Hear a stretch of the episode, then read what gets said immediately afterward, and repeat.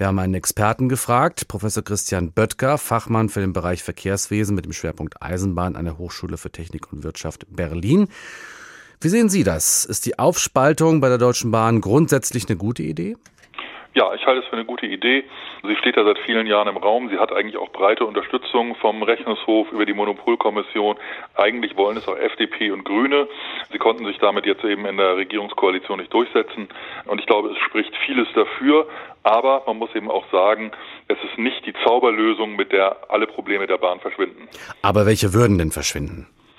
Kurzfristig würde sicherlich verschwinden die Sorge anderer Betreiber, dass man schlechter behandelt wird auf dem Netz als die DB.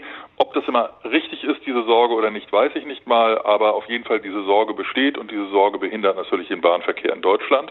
Das ist der sogenannte diskriminierungsfreie Zugang. Das zweite ist, dass man damit die Finanzströme trennen könnte. Es gibt immer den Verdacht, der nicht unbegründet ist nach meiner Überzeugung, dass eben die garantierten Monopolgewinne der Infrastruktur eben auf dem einen oder anderen Weg immer auch bei den Transportgesellschaften landen, die eben im Wettbewerb stehen zu anderen Unternehmen. Und das soll eigentlich nicht sein. Das würde kurzfristig besser werden, aber darüber hinaus braucht man natürlich viele weitere Reformen. Stichwort Sanierung und Instandhaltung von Schienen, Weichen etc., da hakt es ja besonders häufig. Wäre das dann auch gelöst, dieses Problem, dass sich der Bund dann quasi damit darauf konzentriert? Nein, man könnte vieles natürlich vereinfachen in dem Moment, wenn es eben eine getrennte Gesellschaft ist, die nicht mehr dem Gewinnziel des Konzerns unterworfen ist, dann könnte man zum Beispiel die gesamte Abrechnung und Fördermittelbereitstellung deutlich vereinfachen. Aber wie gesagt, auch das hat alleine keine Wirkung. Es geht eben auch massiv darum, dass man eben sagt, dass man die ganze Bürokratie im DB-Konzern damit verschlanken könnte. Aber wie gesagt, das passiert nicht automatisch, sondern da muss man eben über die reine Trennung hinaus noch mehr Schritte unternehmen. Es gab es schon oft Machtkämpfe zwischen den beiden großen Bahngewerkschaften, also zwischen der GDL und der EVG. Ich habe es eben schon angedeutet, da gibt es auch wieder eine Dissens, was diese Unionspläne betrifft.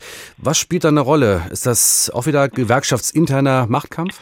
Ja, also die GDL argumentiert eben sehr stark eben damit, dass man sagt, wir haben eine übergroße Bürokratie und die Leute vor Ort können nichts entscheiden und es entscheiden eben lauter Leute immer, die keine Ahnung vom Geschäft haben und irgendwo in Berlin in der Zentrale sitzen. Ich sehe die GDL da weniger als Machtfaktor. Die EVG ist insofern eben ein Machtfaktor, weil sie eben verbündet ist mit dem DB-Vorstand und eben massiven Einfluss nimmt auf die SPD-Bundestagsfraktion. Deswegen blockiert ja die SPD eben auch seit Jahren eigentlich alle weitergehenden Reformideen für den DB-Konzern. Und da geht es natürlich sehr weit auch um das Thema Machtsicherung und Machterhalt. Also in der heutigen Struktur da eben viele EVG-Funktionäre sehr gut. Sie haben das Problem Verwaltungsaufwand eben schon beschrieben und man kann es drehen und wenden, wie man will. An einer Tatsache kommt man nicht vorbei, das Geld nämlich.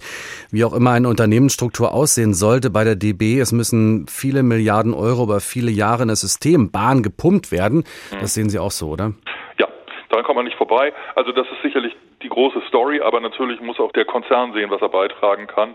Und es gibt ja eben das Gerücht, dass es eben einen Sanierungsplan gibt, der in der Schublade liegt, bei dem man sagt, wir können fast eine Milliarde im Overhead einsparen und dass man den aber nicht rausholt, weil das eben auch viele Posten in der Zentrale und eben auch viele EVG-Leute treffen würde.